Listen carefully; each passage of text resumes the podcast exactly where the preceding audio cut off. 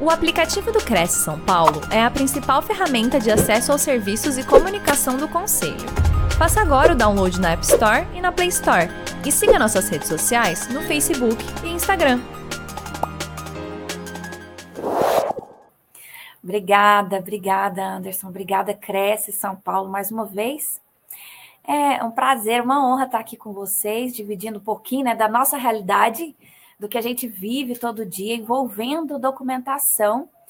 E hoje, né, falar mais especificamente sobre a documentação imobiliária, né, e tudo que envolve esse espectro, né, da análise documental. Então, olha só, hoje nós vamos falar sobre análise preliminar, né, documental da documentação imobiliária na compra e venda. Nós vamos falar sobre o método é, 4x4 da documentação. Nós vamos falar ainda sobre a documentação humanizada, que é algo que eu venho falando bastante e vale a pena compartilhar aqui com você hoje. Vamos falar também sobre o LSI, que é o laudo de situação do imóvel, como bem o Anderson mencionou, e o selo de conformidade, né? O que, que é cada um dos, desses pontos, e, e enfim. E eu conto com a participação de cada um de vocês, com perguntas a qualquer tempo, tá? Pode interromper, perguntar. A ideia aqui é a gente ter esse momento, nessa né? conversa é, bastante dinâmica e, e, prática, né? Inclusive, certo? Quero compartilhar aqui é, experiências, casos reais com vocês. E também estou à disposição nas minhas redes sociais, ok? Deve estar aí é, no visor de vocês. Então, então bora lá, né?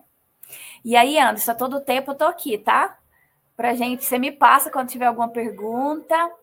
E como eu disse, reitero, estou à disposição aqui para parar e esclarecer, tá? A tempo. Maravilha, Poliana, combinado. As pessoas podem colocar aí suas perguntas que a gente vai passando aqui para a Poliana para ela responder tudo nesta live aqui. Vamos lá. É isso aí. Então, olha só, vamos lá no primeiro ponto que eu separei aqui para essa conversa nossa hoje, que é a análise preliminar da documentação é, imobiliária para compra e venda. Né? É, eu sempre gosto de dizer que um, o corretor é, a, é a, expertise dele primeira, né? Trabalhar a captação do imóvel e a comercialização do mesmo, né?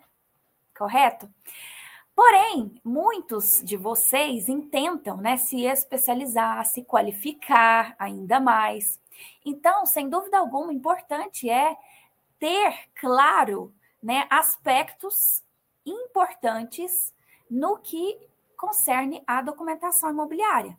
Né? Uma vez que na captação, você conhecendo ali um, pelo menos é, ali aspectos gerais, né, no que envolve a documentação, é importante você ter essa noção para que facilite o processo ali na frente, né, e não tenha surpresas negativas, né, que até viabilize o negócio ou que você perca a ver mesmo, né, cause que não ca cause insegurança na relação social. Eu falo muito sobre isso. E você, corretor, é importante que você tenha essa noção, né, do quão importante é você, enquanto corretor, é, ter este olhar, né, este cuidado para que as partes elas é, tenham segurança, né, percebam a confiança e tenham tranquilidade da negociação que está sendo feita, certo? E isso envolve a parte documental também, né? A, a parte comercial de vocês, que é, que é a premissa de vocês, e a parte documental, certo? Porque a gente vê né, muito na prática é, vocês trabalharem, né, toda essa questão da experiência junto ao cliente, né, as incorporadoras e construtoras também, vocês hoje, né, nos, nos vídeos, aí nas redes sociais, é, primam, né, por levar o interessado, né, o adquirente, a viver uma experiência ali, né, com relação ao imóvel, já visualizando viver ali, já já antevendo né, a sua vida em família ali naquele, naquele imóvel, né, já vislumbrando ali o ambiente de lar. Só que, na prática, a gente vê muitas vezes ah, experiências trágicas na formalização da compra e venda. Então, um dos, um dos pontos que eu quero trazer aqui, já para a gente atentar, é com, no que envolve essa questão de vocês sempre também ter este cuidado, junto à imobiliária que vocês atuam, levar essa, essa mensagem e ser defensor, defensores também dessa ideia. Porque isso acontece na prática e vocês já devem ter vivenciado isso, né? De vocês levarem o seu cliente, né? Todos empolgados ali na, na aquisição daquele imóvel, e daí eles terem experiências, né? Viverem não os sonhos, né? Ou ter uma experiência trágica ali na formalização daquela compra, daquela aquisição. Né, devido a toda a questão documental, a demora no processo, no procedimento, a falta de clareza, a insegurança entre as partes, né? Então, tudo isso é importante, né? Toda essa introdução, para vocês também entenderem é, essa forma que a gente atua né? E vem sendo difundida, é, e é o que a gente entende que é, é, o, é o presente, né? E é o que vai embasar negócios de sucesso também no futuro, tá? É, haja vista todo esse contexto de transformação de mercado, inclusive nas relações que a gente vê hoje, certo? Então vamos lá. Primeira coisa, né? Captou um imóvel que, que a gente. Vamos agora para. Vamos visualizar aqui uma situação fática. Captou o imóvel. Ok. O que, que, o que, que a gente pega primeiro ali? É, qual, é, quais os documentos que a gente precisa solicitar do suposto proprietário? Por que, que eu falo suposto? Porque quando a gente fala de imóvel, né, é, nem sempre quem está ali na matrícula, olha, nem sempre é o proprietário, né? E também não quer dizer que o vendedor é o proprietário, certo? Então, nós precisamos ter estes, a primeira coisa, né? O ponto de partida aqui da nossa conversa, no que envolve a documentação imobiliária, é isso, é ter clareza, né? A gente analisar ali já na, na certidão de matrícula se de fato ali quem consta como proprietário é o vendedor, primeira coisa, e se aquele que consta ali de fato ele é o proprietário atual. Porque às vezes foi realizada uma transmissão que não que faltou registro, está pendente de registro ou está em trâmite. Ou tem algum ônus envolvido nesse imóvel, certo? Então todas a gente tem que analisar todas essas essa situação ali no caso real, né, no, no caso fático. E olha que muitos de nós acham, né, que tá ali, ah, o, o vendedor diz que ele é o vendedor mesmo, então nem olha nada, nem pede documento nenhum e fica por isso mesmo. Aí vocês trabalham, trabalham, trabalham imóvel e na hora de vender, aí vem os problemas, né? Aí aquele que está vendendo não é o proprietário, ainda tem uma um registro para ser feito, ou o proprietário faleceu, veio a óbito, tem que regularizar através de inventário, partilha. É ou não é? Então, nós precisamos, o primeiro ponto é isso, verificar a questão da propriedade, tá? Da posse e propriedade. E vamos lá, se for pessoa física, se se tratar de pessoa física, o vendedor, nós precisamos verificar a documentação, se, é, se está válida a documentação. Nós sabemos que a CNH ela vence, é, a, a certidão de identidade, carteira de identidade, o RG, ele, se for muito antigo, o cartório não aceita, certo? É, o CPF, se ele está regular, se ele está ativo, se não tem nenhuma pendência junto à Receita porque a depender da, da, da pendência né? Às vezes não, não inviabiliza a escrituração, mas exige-se é, que o adquirente ele tenha ciência e faça ali o aceite acerca daquela pendência. Né? Ou seja, há ali uma, uma transferência de responsabilidade né? quanto àquela, àquela pendência junto ao, ao CPF do vendedor. Então, isso é muito sério, tá? É muito sério porque, às vezes, por exemplo, né, uma dívida do vendedor pode ser 50 reais, mas pode ser 5 milhões. Então, a gente precisa ter isso tudo muito claro, tá? E aí eu falo da transparência na relação negocial, né? Um, se se tratar de pessoa jurídica, uh, nós precisamos verificar, né? Uh, se todas as alterações contratuais estão devidamente registradas, tá? A cada alteração contratual de uma empresa, ela precisa ser registrada, registrada junto à junta comercial, né, competente do estado ali, e também junto à Receita Federal. Então, cada alteração contratual precisa né, passar por esses procedimentos, e daí, por isso, a gente solicita a certidão simplificada junto à junta na hora de, de na, na transmissão imobiliária, certo? Então, é, vamos lá. Uh, outra coisa, junto à pessoa jurídica, nós precisamos verificar quem vai assinar se quem vai assinar realmente tem poderes para tanto. Porque na prática, às vezes acontece, tá? De quem ali se, se dispõe a assinar naquela venda, por exemplo, não tem poderes para venda, para vender o imóvel da empresa. Tá? Então, tem que verificar se é o administrador, o administrador ele tem poderes para venda de imóvel da empresa? Não tem. É, enfim, a gente tem que analisar esses pormenores, tá? E é interessante a gente analisar previamente, para não chegar no cartório e aí a gente ter surpresas desnecessárias. E, e eu volto naquela história e trazer um, algo que a gente não quer para os nossos negócios, que é a insegurança, tá? A, a insegurança nas relações negociais, né? Eu falo aqui ainda num nível de, de relacionamento mesmo.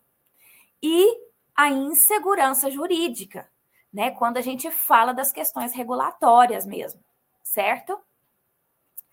E eu vou até aproveitar esse parênteses aqui para trazer para vocês, que eu vou falar mais na frente, é, mais na frente aqui na nossa conversa, mas uh, eu gosto de trabalhar dessa forma. E, e sempre que eu tenho oportunidade, eu gosto de, de, de expor sobre isso. Né? É muito importante que nas, quando a, como a gente fala de relação negocial, a gente sempre tenha esse cuidado e este olhar na hora de atuar, né? No, num primeiro nível, a gente cuidar da relação negocial, que é ali das pessoas envolvidas, e da relação jurídica, que são esses dois pilares que envolvem um negócio, certo? E aí você, corretor, é parte importantíssima nisso, né? Para, ao invés de levar insegurança, né? De, das partes envolvidas perceber ansiedade na venda, naquela transmissão, é, aquela preocupação extrema, né? que horas que eu vou receber minha comissão, é, que isso gere, para que isso não gere um desconforto ali na relação negocial, entende? vamos lá. Outro ponto importante no que envolve é, a questão da, dessas, dessa análise preliminar, né? Já falamos sobre a questão da propriedade, né? a questão da, dos vendedores, né, pessoa física ou pessoa jurídica, Um, agora, a certidão de matrícula e de ônus é muito importante que a gente solicite, até na captação. Na prática, a gente vê que isso não acontece.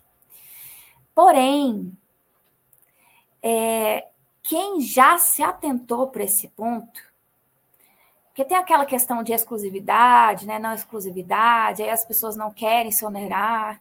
Só que, às vezes, é, o que a gente vê é que, é como eu já falei aqui, não pede uma certidão atualizada ali na captação.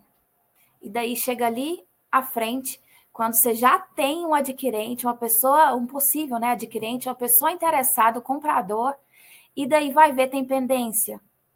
E às vezes o comprador está com dinheiro na mão, quer comprar à vista e não quer esperar. Já aconteceu isso de eu, ter, de eu salvar negócio numa situação dessa. Chegar no cartório, né? Essa pessoa na época não tinha nossa assessoria, mas daí chegou no cartório. Se tratava de um, de um imóvel residencial, que isso já tem uns, uns dois, três anos esse caso que eu lembrei aqui agora. É, foi bem interessante esse caso. Era uma casa assim de quase 2 milhões de reais. E olha só, chegou no cartório. No cartório, na hora de escriturar. Olha que coisa. Todo mundo lá, todo mundo. Vendedor, comprador, corretor, todo mundo lá. E nem o escrevente olhou antes, conferiu a documentação antes. Nem vendedor, nem comprador, ninguém olhou nada. E só que o comprador, ele queria, ele queria não, ele ia pagar à vista. E aí, a hora que ele viu que tinha um inventário pendente em 50% daquele imóvel, ele falou: opa, tô fora, tô fora. E aí foi nesse momento que o corretor ele se lembrou de mim e me ligou. Me ligou. Falou, doutora, preciso agora de você para você me ajudar aqui com isso aqui. Não deixa essa venda cair, não, pelo amor de Deus. Me ajuda. Eu não posso perder essa venda. E aquela confusão. Aquela confusão. E daí, o que, que eu fiz? Primeiro, né, me entendi ali o que, do que se tratava, chamei o comprador expliquei para ele, expliquei o procedimento que a gente ia, né? É, como a gente ia procedimentalizar aquela regularização, mais ou menos o tempo aproximado, expliquei detalhes, é, formalizamos ali um contrato, enfim. Como eu falo aqui para vocês, já falei e vou falar várias vezes. É, coloquei o comprador numa situação segura, em que ele sentiu que ali, o que antes era um problema, a partir daquele momento, ele. É, nós, nós deixamos ali a relação negocial, eu falo muito no equilíbrio da relação negocial. Ele entendeu a situação, eu expliquei para ele pormenor, nos pormenores, tanto o problema quanto a solução coloquei ele para participar, de certa forma, da solução, para que ele é, se colocasse parte ali naquele processo, para justamente trazer a transparência, a retomar a confiança ali da relação negocial, e daí a gente procedimentalizar aquela regularização para não perder, para não cair, como vocês falam, para não cair aquela, aquela venda, certo? Então, assim fizemos, né? Deu tudo certo, né? Graças a Deus deu tudo certo. É, mas mesmo nesse tempo, aí ficava corretor de um lado, corretor de outro me ligando, tanana, doutora, como que tá? Tanana. Então, assim, graças a Deus deu tudo certo, mas o que eu quero trazer? O quão importante é quando é, se toma né, o devido cuidado, faz, procedimentaliza essa análise preliminar, né? De modo que todo o processo né, de, de compra e venda, de todo o processo da transmissão, ocorra da melhor forma possível. Né, em que as partes ali, inclusive você, corretor, tenha segurança, tenha clareza do que está sendo feito. Você também, corretor, precisa saber o que você está vendendo. Você precisa ter segurança para passar para o seu cliente, quando for comprador, da qualidade documental daquele imóvel. Se de fato você não está vendendo gato por lebre.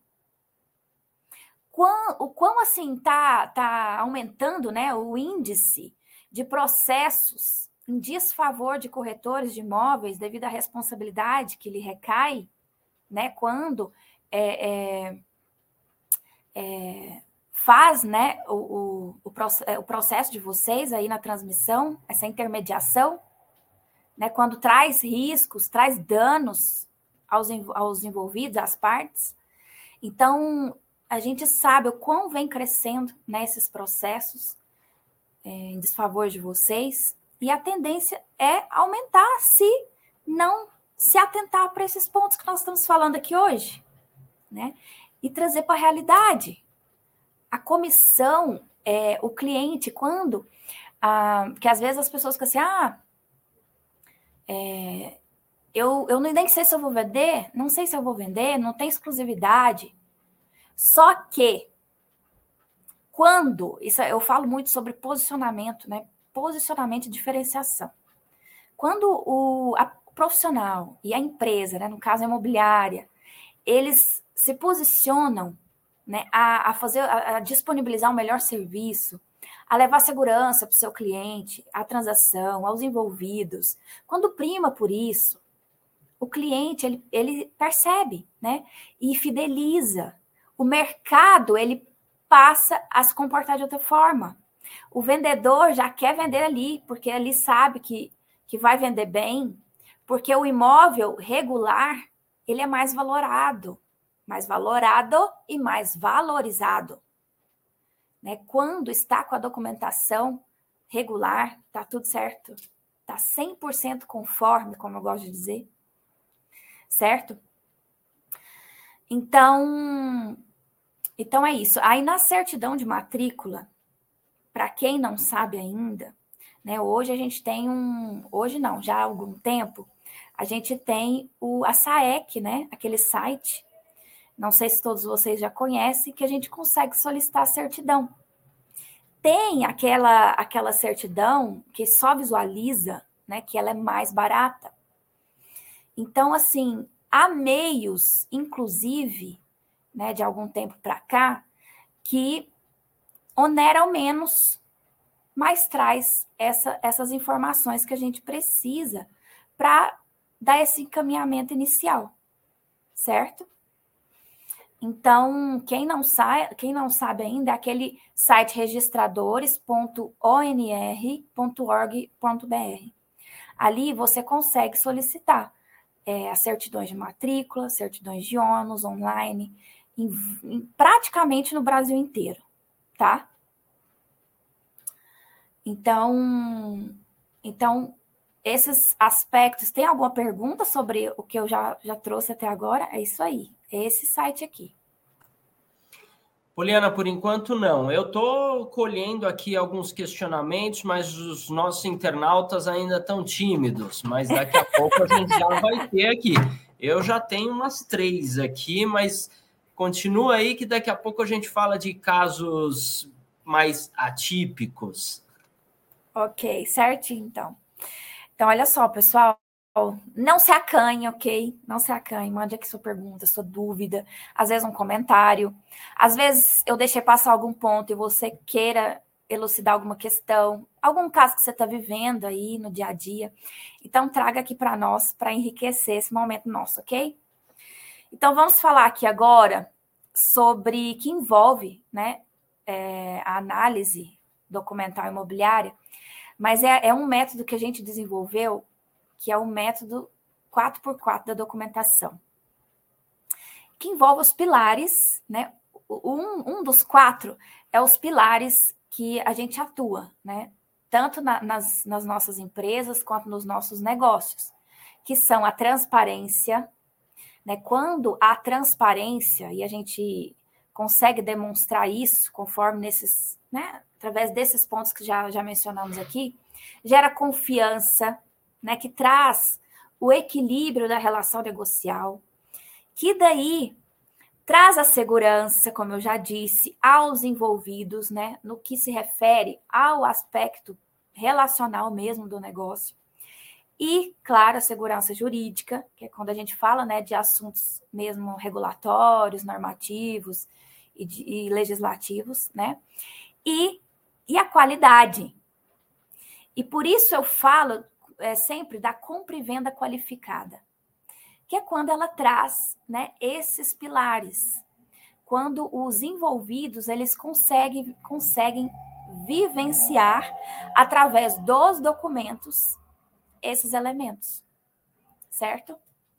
E o outro quatro são é a, as fases que a gente utiliza na empresa né, e nos nossos negócios no que se refere à análise documental que é análise, que é a análise prévia, né?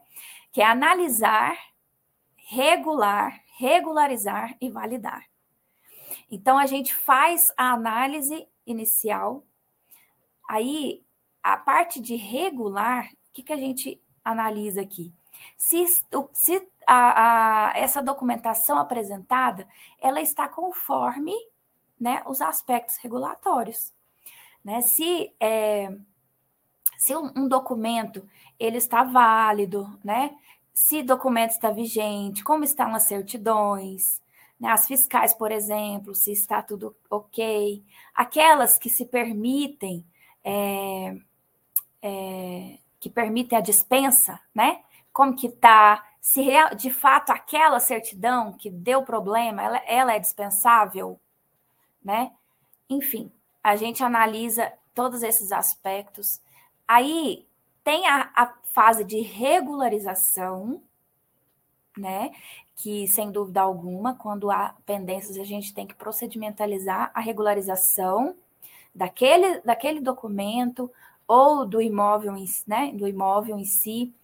E a quarta fase de análise documental, que é a validação, onde a gente valida aquela, aquele processo documental. Se está conforme né? Se está tudo ok, se está 100% apto a ser comercializado, se está de fato ali tudo, tudo certo, tá? E aí, um, um outro ponto é, que eu quero trazer aqui para vocês, eu já mencionei aqui rapidamente, que é sobre a documentação humanizada. Até saiu um artigo hoje, num jornal importante aqui em Goiás, em que eu, eu escrevo exatamente sobre a documentação humanizada. Né? Nós precisamos trazer este olhar aos negócios, né? que é justamente a gente entender, na hora de analisar a documentação, a gente entender e, e dar o devido valor às questões relacionais ali. Por quê? Nós estamos falando de contrato também. Contrato envolve partes, envolve pessoas físicas ou jurídicas e envolve relações. Então, por exemplo, na hora de formalizar um contrato de compra e venda, né, nós precisamos ter as premissas, claro, regulatórias que a lei exige, que vai trazer a segurança né, no negócio, ao negócio e para as partes, e precisamos é, trazer é, esse equilíbrio na relação contratual. De forma, porque eu, eu falo que o, o contrato viável é aquele contrato em que traz todos, tudo isso que eu já falei, que garante a segurança, né, a tranquilidade, e que, de fato, as pessoas vão cumprir, tá? Quantos contratos a gente vê que não são cumpridos e geram vários problemas e prejuízos para todo mundo? Justamente por não ter claro, não ter sido claramente analisado aquela, a, o regramento ali do contrato, o regramento do negócio, né? as regras daquele negócio, uh, como foi pactuado. Então, isso é muito importante, a gente trazer. Então, vamos lá, vou repetir. Nos contratos, e aqui eu vou colocar as escrituras também, porque tem negócios imobiliários em que nem se faz o contrato prévio, né? Já vai direto para a escritura. E na escritura leva-se esses pormenores, formas de pagamento, né, traz as, a cláusula resolutiva, traz, a, por exemplo, notas promissórias, né? Enfim, é, é pactuado ali data da posse, é, a situação daquele imóvel. Hoje tem-se muito na questão do, do imóvel mobiliado, né? quais são os itens que, que fazem, que integram aquele imóvel nessa transmissão. Então, hoje, é, quando se trata né, de, de, de, negócios imobiliários, a gente tem cada dia mais escrituras públicas que trazem esses, esses pormenores da, da, do negócio, né, de como foi pactuado. Então, isso tudo precisa ser muito bem, estar muito claro às partes envolvidas. De fato, para de fato serem cumpridas, né, serem devidamente cumpridas, né, não ter problemas e, e discussões futuras por falta de clareza, por falta de trans, transparência, por falta de conhecer ali o que está sendo pactuado, né? A, inclusive as questões legais, né? Precisam estar muito bem claras. Então, esse é um ponto muito importante que a gente precisa é, a documentação humanizada, quando eu desenvolvi né, essa, essa metodologia, esse, esse conceito, digamos assim, né, é, de forma de atuação, é, é justamente porque a gente entendeu que os documentos, na prática, tá? A gente atua também muito com condomínios e loteamentos, então, é, na verdade, a inteligência cartorial é uma empresa que atua no extrajudicial. Então, a gente tem muito contato com inventário, divórcio. Então, a gente entendeu que os documentos, eles são reflexo das nossas relações, sejam elas pessoais, negociais, organizacionais, quando a gente fala de, de organizações, empresas. Então, quando a gente começa a entender isso, é, e agora que você está me ouvindo falar sobre isso, você vai começar a observar na prática o quão real isso é. E por que, que isso é importante? Porque na hora de lidar com a, com a formalização ali dos atos, é muito mais é, simples, digamos assim, é, uma vez entendendo a relação dos envolvidos ali. Né? Como, como procedimentalizar da melhor forma certo? E é por isso que a gente também tem muito êxito né, nessas, nessas questões mais complexas, por causa dessa forma de atuação nossa, certo? Outro ponto que eu vou trazer aqui, muito importante, é sobre o LSI, que o Anderson mencionou lá no início, que é o laudo de situação do imóvel. É, este é uma análise, já não estamos falando mais de análise preliminar, né?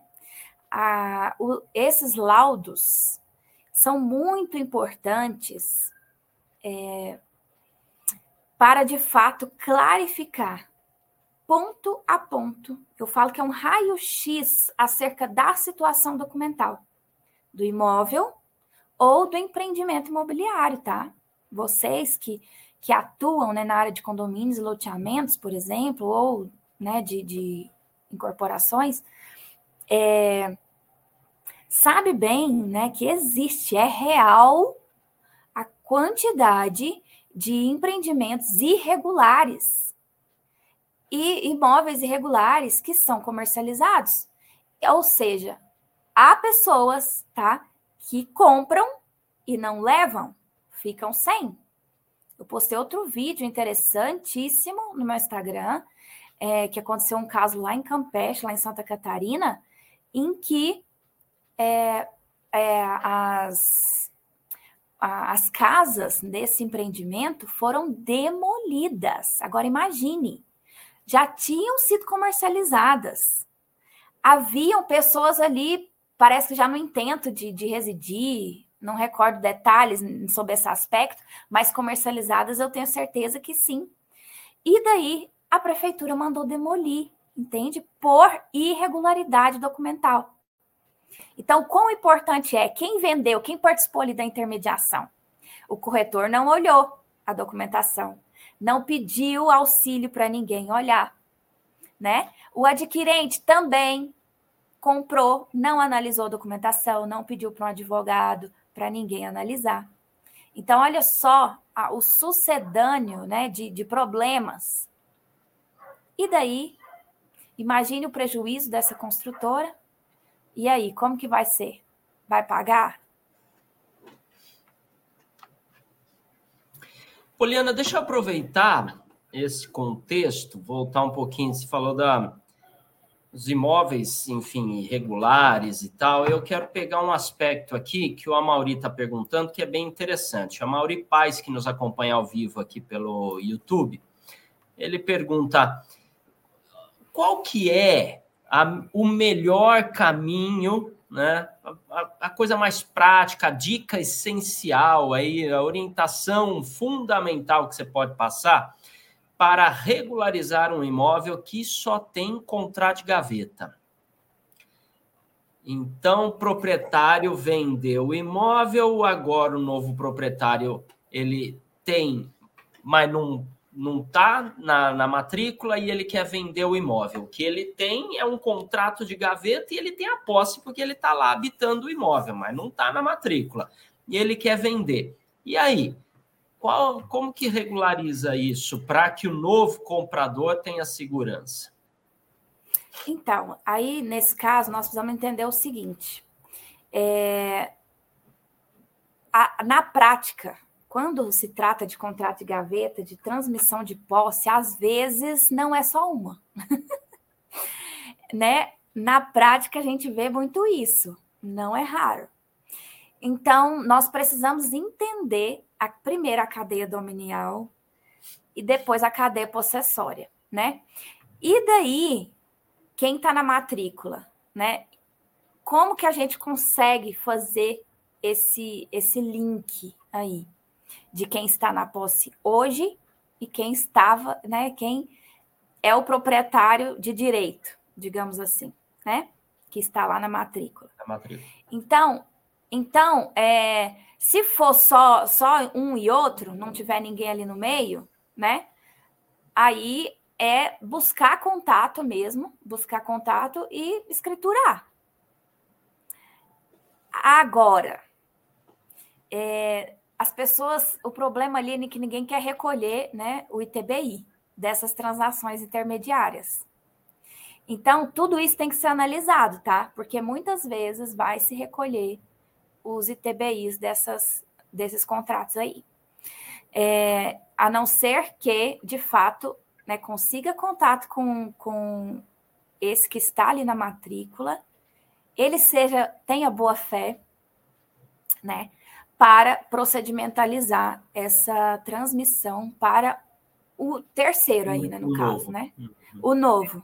Né? Aí pula então, esse que está isso. habitando agora, o contrato de gaveta dispensa e o proprietário da matrícula faz a venda, a transmissão né, da, da, da, propriedade direto para o novo comprador que vai pagar esse que está no meio aí, que ele no é. documento é. some.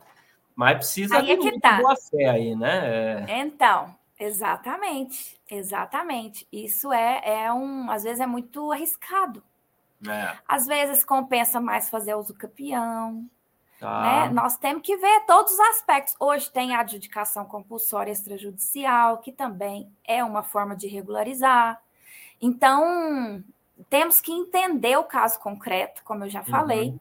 entender a, a, eu falo, ler né, a historinha daquele imóvel na certidão de matrícula, como está desenhada essa história, uhum. e as questões fáticas, né?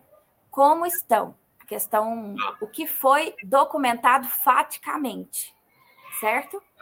Né? Se, quais os elementos que a gente tem para analisar se a gente consegue é, fazer essa transmissão via escritura, uhum. se faz e recolhe esses contratos no intermediário para, para que este da matrícula né, não, não intente aproveitar né, do, do adquirente ou desse intermediário. Aí o registro desse contrato é uma, é uma solução, uhum. certo? Entende o que eu disse? Ah. E ou a, a uso campeão ou a adjudicação. Então a gente tem que entender mesmo o caso, mas essas são as, as, as eu diria, as três soluções mais céleres tá. e menos, menos onerosas. Entendi. Bacana. Agora vamos falar um pouquinho de herança. Isso aí é, né, é um assunto que não se esgota, né? Porque as pessoas continuam nascendo e, e, e indo. Um, mas eu tenho duas, duas, perguntas aqui de dois colegas que nos acompanham ao vivo. Eu vou fazer elas na, na sequência aqui, uma depois da outra, porque eu, eu, acho que tem a ver. Primeiro, vamos o do Amaury Paz, novamente. Ele coloca: na venda de um imóvel com herdeiros, é possível vender, finalizar essa venda, quando um dos herdeiros não concorda com as condições? Não aí tem que, tem que fazer, tem que ter autorização judicial, tá? Ah. Só, não só, não, não tem. Só aí tem que, só com autorização judicial daí. Tá. Agora vamos continuar na herança. Nós temos lá dois irmãos, enfim, que eles são os herdeiros. Pronto, vamos facilitar, só dois, tá? São os herdeiros. Uh, mas o processo está em andamento, né? Tá lá. Um de, eles querem vender o imóvel que é um dos bens, né, um dos, do, do, do, dos itens lá é, do patrimônio. Dois herdeiros. Só que um deles tem um processo trabalhista rolando. Né? E aí, é, dá para vender esse imóvel? Esse processo afeta alguma coisa? Não tem nada a ver, porque o processo trabalhista já está em andamento e o imóvel é de herança, vem depois. Como é que fica nessa situação? Então, é, nesse caso, o imóvel é, como você bem falou, ele veio de herança, né? Uhum. Um, há o risco, sim, tá? Há o risco de ter problema. Porque como, como a gente. É, é difícil eu afirmar uma, uma situação sem entender o caso, sim. sem entender que fase está esse processo, o que, que envolve esse processo. Às vezes, a execução trabalhista, em, no caso, é irrisória perto do valor do imóvel, entendeu? Ah. Então, tem todos esses pormenores para ser analisado. Ah. É, mas, via de regra, né? Via de regra, procede-se a transmissão. Agora, o, como vai estar tá a pendência aí o adquirente vai anuir. Tem tá. que ver também como que está a CENIB, a certidão de indisponibilidade, porque se depender da fase, né, da, dessa execução trabalhista, já já consta a indisponibilidade. Às vezes ela ainda só não foi averbada, mas já deu a disponibilidade. Aí, aí não tem como vender, entende? Aí não tem como mais vender. Sim. Aí o outro herdeiro fica prejudicado fica com as mãos atadas. Uhum, Isso uhum. vê também na prática, né? Então, é. então tem todos esses aspectos. É, às vezes é interessante, às vezes negociar com o adquirente, né? É, de uma forma em que pague essa execução, por exemplo, resolva, ah. pede um prazo aí para dar baixa, sair a disponibilidade ou a, ou a questão, a, a certidão positiva, e, e seguir com o inventário e a transmissão. Uhum, certo? Uhum. Então, assim, essas são umas saídas, né, que eu estou trazendo, fáticas, mas que envolve a gente conhecer o, é, a situação. A situação, sim, do imóvel e uhum. dos processos. Tá. Deixa eu colocar um outro cenário aqui, que uma vez, quando eu falei que a gente ia ter essa palestra, aí algumas pessoas já me trouxeram alguma, ah, pergunta lá para ela, que depois eu vou assistir o vídeo também que está lá no YouTube, eu não vou poder estar tá ao vivo. Tá bom, então deixa eu anotar. Imóvel com usufruto. Então, aquela, aquela situação, o imóvel é do... É, era do pai, sabe aquela situação? Era do pai, aí ele passou para o nome do filho e ficou com usufruto, né? Para ele ficar lá morando. Muito bem. O proprietário, que é o filho, né? E o próprio usufrutuário, o pai, é, primeira pergunta: ambos têm que estar de acordo com a venda? Ou o proprietário pode vender independente do usufrutuário? Ou o usufrutuário, já que ele é usufrutuário, ele pode dispor desse imóvel independente do proprietário? Essa é uma questão. E aí, então, tem que ser os dois, um só pode. E aí a grande questão, baseado na tua resposta, quais os documentos, né, a gente tem que analisar aí para dar segurança para o comprador? Então, primeira coisa, o imóvel com usufruto, para comercializar, tem que dar baixa no usufruto. Primeira uhum. coisa. Então, tem que é, é, gerar na Genfa né, uma, uma guia de baixa, pedindo a baixa do usufruto. E aí a Secretaria da Fazenda competente vai liberar essa guia da baixa do usufruto, leva no cartório, dá baixa no usufruto, no cartório de registro de imóveis, dá baixa no usufruto. A partir daí, né? Então, certo? Tirou o usufruto. Beleza. Voltou a propriedade plena para o filho. Sim. Porque até então, né, o pai, ele tinha, vamos dizer, parte da propriedade, Sim. que é o direito de uso e gozo, certo? Uhum. Então, com a baixa do usufruto, a propriedade plena volta para o filho. Aí sim é possível procedimentalizar a, a transmissão desse imóvel. Maravilha. Você entende? Perfeito, perfeito. Agora, na situação de uma pessoa interditada, ela é incapaz. O imóvel está no nome dela, está no nome desta pessoa que por algum motivo, vamos colocar aí caso de doença, sei lá, ela está uhum. interditada, não tem mais condições né, de é, administrar seus bens. O tutor, então, que vai administrar o bem, ele quer oferecer o imóvel à venda. E aí, como faz? Quais os documentos? A pessoa não pode anuir porque ela está incapacitada até, né? E ainda que ela esteja no, na matrícula, ela está interditada, está sem capacidade civil. Como é que fica essa situação? Dá para vender esse imóvel? É muito complicado? E como dar segurança para o comprador?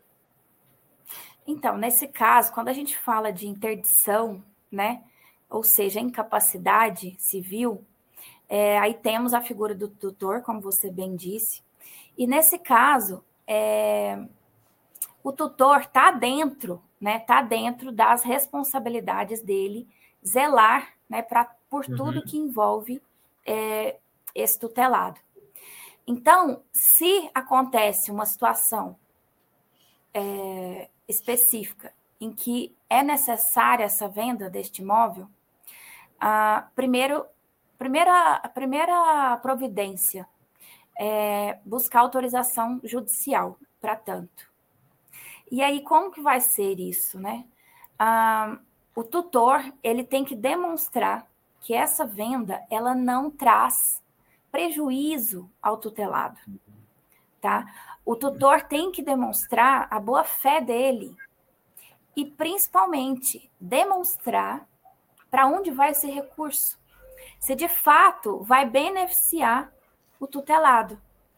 Porque a gente sabe que acontece né, de tutores e curadores é, utilizar-se né, des, dessas prerrogativas, desses poderes, é, de má fé mesmo, né, para extorquir, para enfim. É, então, é, esse, o Ministério Público e o, o juiz, eles vão fazer essa análise, tá. né, verificar a, a boa fé né, do, do tutor e o porquê, para onde vai esse recurso, qual a finalidade. Às vezes, o, o tutelado não tem só um bem. Uhum. Às vezes, precisa vender um bem justamente para manutenção do patrimônio. É, essa é uma, uma realidade. Uhum. Então, o que acontece? O juiz vai verificar ali né, o, os problemas da vida né, do, do, do tutelado verifica que esse recurso vai ter uma destinação para o bem dele ali, né, para sua manutenção também, ou manutenção do, do patrimônio, enfim. Então, uhum. a, aí autoriza.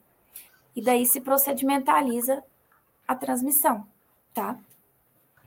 Maravilha. A mesma coisa se ao invés de interditada a pessoa for incapaz por ser menor?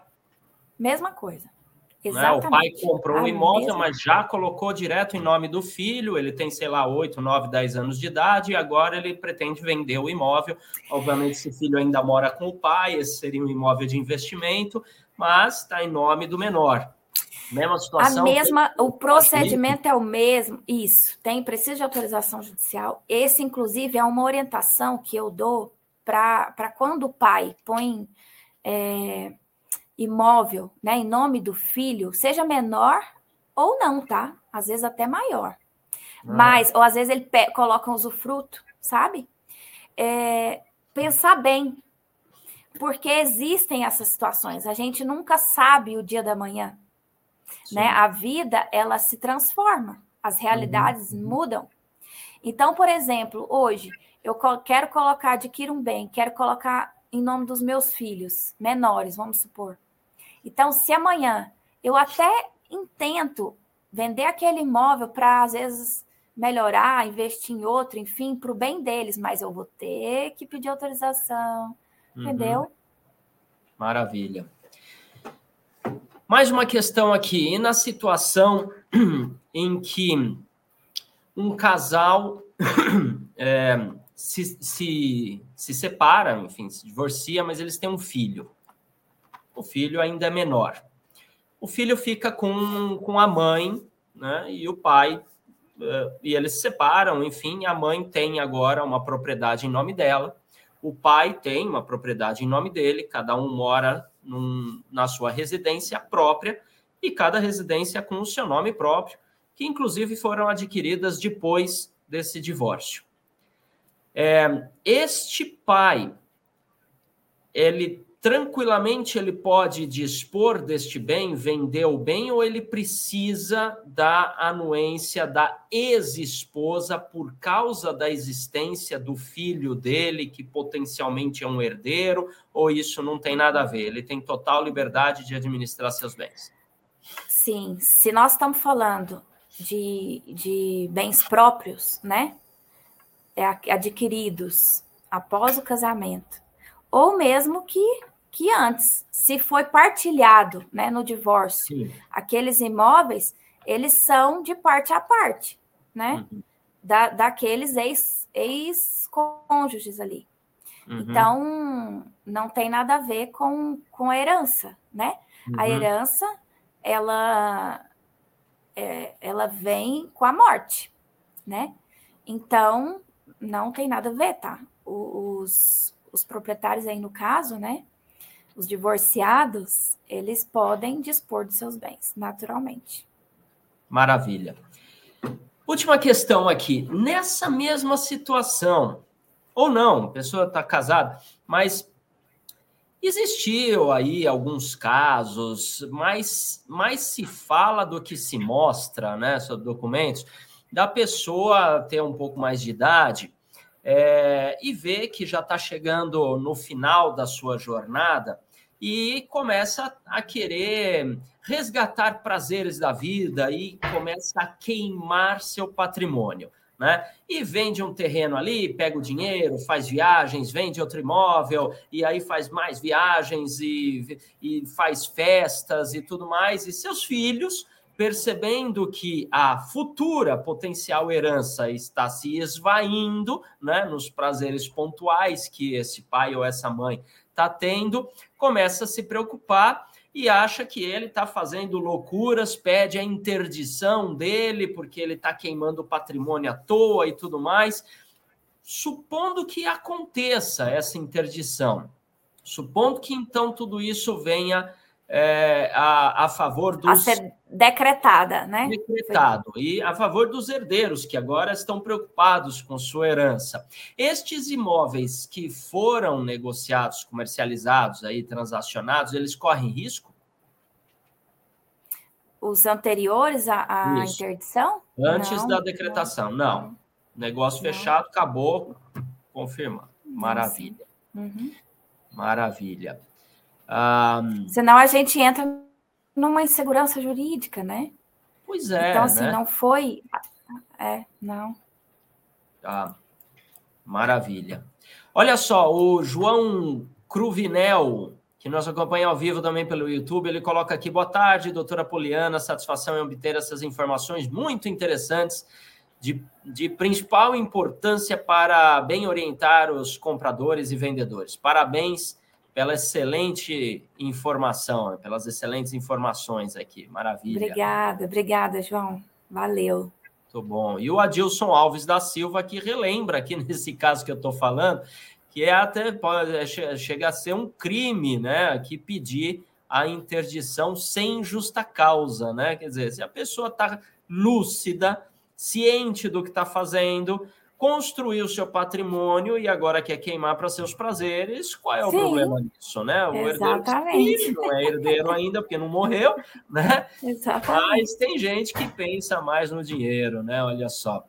Você que nos acompanha aqui ao vivo ou pegou esse vídeo no nosso acervo, quer mais informações, uh, se interessa por documentações imobiliárias, toda essa questão aqui do sistema registral e cartoral brasileiro, Segue a Poliana, a doutora Poliana, aqui no Instagram. Ela sempre está postando uma série de informações né, no arroba Poliana Ribeiros. Sempre está atualizando lá uma série de coisas. Chama ela no direct lá, tira dúvidas, entra é em contato, né? Segue ela que ela está sempre uh, disposta aí a nos auxiliar. Poliana, olha só, infelizmente a gente está chegando no nosso limite de tempo. Nossa, tanta coisa que a gente pode conversar aqui. Poxa, documentação. Oh, nós vamos ter que marcar outra, hein? Que eu não vamos. falei nem a metade do que eu queria dizer. Pois é, não falamos de imóvel rural, não falamos de loteamento, é. tanta coisa aí, né? Enfim, incorporação. A gente falou um pouquinho de lançamentos imóveis, você estava falando um pouquinho, né? Que não estão é, regularizados plenamente, mas tanta coisa que a gente pode falar, né? Como é que fica essas, esses imóveis aí que tem compra. É, como é o nome? Que um monte de gente compra junto, sabe? Cada um ah, tem uma. uma multipropriedade. Multipropriedade, é. isso mesmo. É Não, nós temos, temos uma tokenização para falar. Oh, Ixi, tem então, assunto demais, tá? Muita, tem muita coisa aqui. Então já fica aqui, né? Publicamente colocado aqui o convite para a doutora Poliana voltar aqui mais uma vez, né? Já é um retorno aqui para voltarmos a falar de documentação de imóveis atípicos, esses imóveis multipropriedade, né? O imóvel rural, né? Tem aquela situação do imóvel que era rural por estar no ambiente rural, mas este ambiente se tornou bairro, ele urbanizou e o imóvel ainda não passou pelo processo de decidir se continua sendo rural, se ele está tendo uma exploração rural, ou é para urbanizar. Afinal de contas, ele vai pagar IPTU, né? Ou, ou, ou, ITR. ITR. ITR né? Ainda está no processo, acabou de urbanizar. E como que fica Sim. a venda deste imóvel, que é um sítio, né? Mas ele não está tendo exploração rural, está no é. meio Está na expansão urbana. Está é. Tá na expansão urbana. Como é que fica a documentação? E esse comprador? Quem é que tem que entrar com o pedido para ele continuar sendo rural? Enfim, tanta coisa que a gente pode conversar aqui. direito de laje, né? O direito de laje, é, ele pode pôr da laje, olha quanta coisa que a gente. Poliana, por favor, volte.